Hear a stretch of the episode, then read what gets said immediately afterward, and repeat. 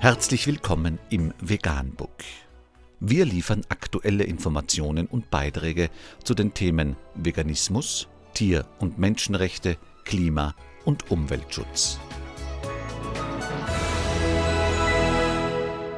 Dr. Med Ernst Walter Henrich am 20. November 2019 zum Thema Schweinezüchter stören sich an den Fakten ihrer Verbrechen an den Tieren und treten Shitstorm los. Unter www.süddeutsche.de ist nachfolgendes zu lesen. Schweinezüchter stören sich an einem acht Jahre alten Kinderbuch aus dem Klett Kinderbuchverlag. Es geht um Bioschweinezucht und Massentierhaltung. Wir machen sie fertig auf Facebook. Wir können das. Im Netz haben Tierzüchter einen Shitstorm gegen den Klett Kinderbuchverlag gestartet. Ein Gespräch mit Verlagsleiterin Monika Osberghaus. Frau Osberghaus, was ist da los? Monika Osberghaus. Unser Kinderbuch Alles lecker haben wir bereits seit acht Jahren im Programm. Dort befassen sich zwei Autorinnen auf unterhaltsame Art mit Fakten rund ums Essen. Vor einigen Tagen dann hat sich jemand offenbar für seine Kinder das Buch in einer Bücherei ausgeliehen und fand es nicht gut. Seitdem geht es wirklich rund bei uns. Wieso? Naja, das war offenbar eine konventionelle Schweinezüchterin, der das Buch missfiel. Die hat erst auf ihrer Internetseite dagegen angeschrieben. Nun ist daraus eine Art Shitstorm konventioneller Tierzüchter gegen uns geworden.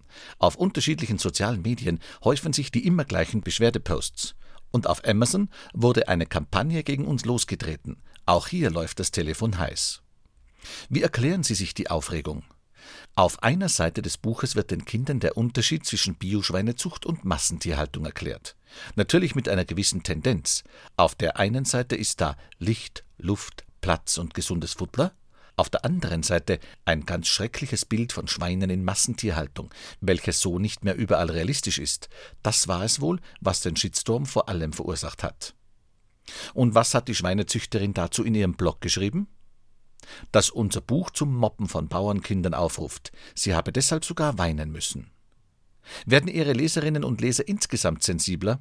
Ich finde es schon interessant, dass die sich jetzt ausgerechnet auf einen Kinderbuchverlag stürzen. Offenbar fürchten die konventionellen Tierzüchter tatsächlich um ihre Existenz oder fühlen sich politisch unter Druck gesetzt.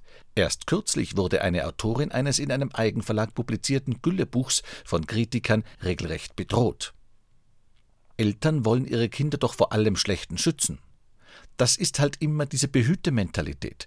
Aber wenn Erwachsene ihre Kinder immer nur in Watte packen und sie mit dem SUV vor die Schule bringen, dann hat das offenbar auch mit schlechtem Gewissen zu tun, in was für eine Welt man den Nachwuchs da gesetzt hat.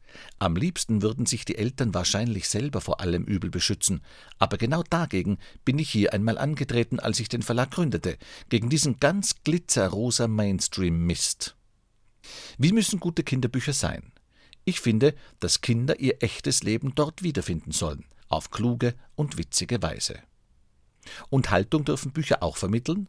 Klar, was ich aber beispielsweise nicht verstehe, ist, dass sich Leute aufregen, wenn wir das Thema Internetpornografie und Kinder in unserem Buch Klär mich auf behandeln. Da frage ich mich schon, warum sich die Leute dann über das Buch aufregen und nicht über die allgemeine Verfügbarkeit von Pornografie für Kinder. Was lernen Sie aus dem Shitstorm? Weitermachen. Wir überlegen gerade ein ganzes Bauernhofbuch zu produzieren, mal nur mit Schweinen, die nicht süß sind und dauernd lachen. Vegan, die gesündeste Ernährung und ihre Auswirkungen auf Klima und Umwelt, Tier- und Menschenrechte. Mehr unter www.provegan.info.